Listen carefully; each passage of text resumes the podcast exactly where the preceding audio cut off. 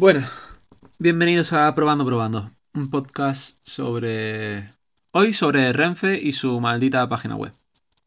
Como imaginaréis, he intentado hacer una compra por Renfe y ha salido bien después de una hora y media intentando comprar las entradas, o las entradas, los tickets. Dentro de poco voy a Madrid y gracias a mi primo de Madrid eh, puedo ahorrarme los gastos de alojamiento he decidido, en vez de ir en, autobús o compartiendo coche, ir en, tren. Ya que me ahorro los gastos, voy más descansado, tardo menos, me canso menos. puedo salir más tarde, pero llegar a una hora decente desde allí. Y disfrutar de, la familia luego también después, ¿no? Entonces, ¿qué ha pasado? Pues que he intentado comprar los, los tickets por Renfe y no había manera. Ya que voy a un evento, pregunté por el vale de descuento de los eventos y me ahorraba unos cerca de 20 euros. Son 20 euros que me ahorro. Ahora, ¿qué ha pasado cuando iba a comprarlo? He seleccionado los horarios, el día de ida, el día de vuelta, el coche, el que quería ir en, el, modo y demás. Voy a, eh, meto el código y relleno todos los datos, le doy a continuar y me vuelve a la misma página. Yo, vale. Reviso que están todos los datos me vuelve a la misma página. Digo, a lo mejor es que me falta un código de descuento. Relleno todo, hago de todo de cero, relleno todo, me devuelve a la misma página. Yo, qué raro. ¿Será que estoy usando PayPal? Voy a poner la tarjeta. Y lo mismo.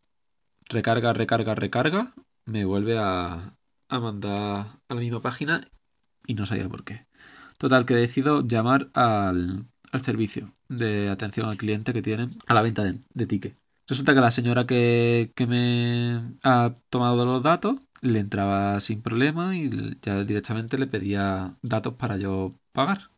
Había una diferencia de, precio con respecto a la página web y he preguntado el por qué. Y es porque por el teléfono o por ventanilla tienen un cargo extra. Me lo, me lo supongo porque son personas que están trabajando ahí. Pero bueno, ya creo que es un coste que deberían tomar en todos los billetes, incluido lo de las páginas web, pero bueno. Le he dicho a la señora con toda la mayoría del mundo que muchas gracias, que si que iba a intentarlo hacer por la página web otra vez y que si no, pues ya llamaría de nuevo.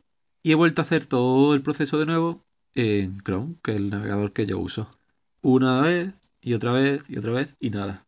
Y me voy a Firefox y lo intento y nada. Microsoft Edge, nada. Y en Internet Explorer no pasaba ni de la selección de los días. Entonces digo, bueno, esto no puede ser.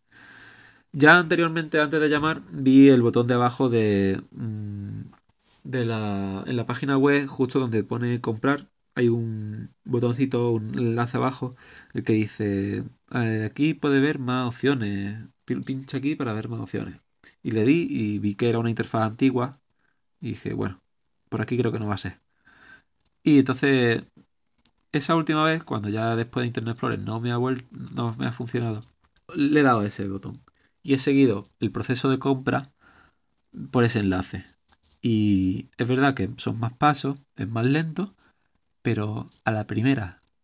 Ha sido a la primera. Ha aceptado el código, no me ha dado ningún problema. Y así que ese truquito que os lleváis, que si empieza a dar problemas en la página web de Renfe, o podéis ir abajo, al, abajo a la derecha del todo, pone justo debajo del botón de continuar o de comprar el, enlace de, de más opciones y por ahí si lo hacéis todo de nuevo, lo confirmáis todo, os lo da todo perfectamente sin ningún problema.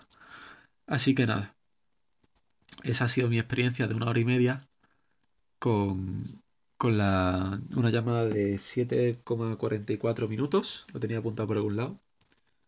7,44 minutos. el robot diciéndome que había eh, cola cinco veces. Dos canciones, la canción de Renfe dos veces.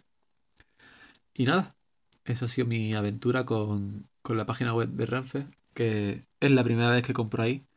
Y a ver si, si hacen un buen trabajo con el poco dinero que le han asignado a ese proyecto de la página web. Pero bueno, hasta aquí el podcast de hoy. Espero que os haya gustado Espero que os guste ese truquillo que he descubierto. Seguro que a mí se me olvidará.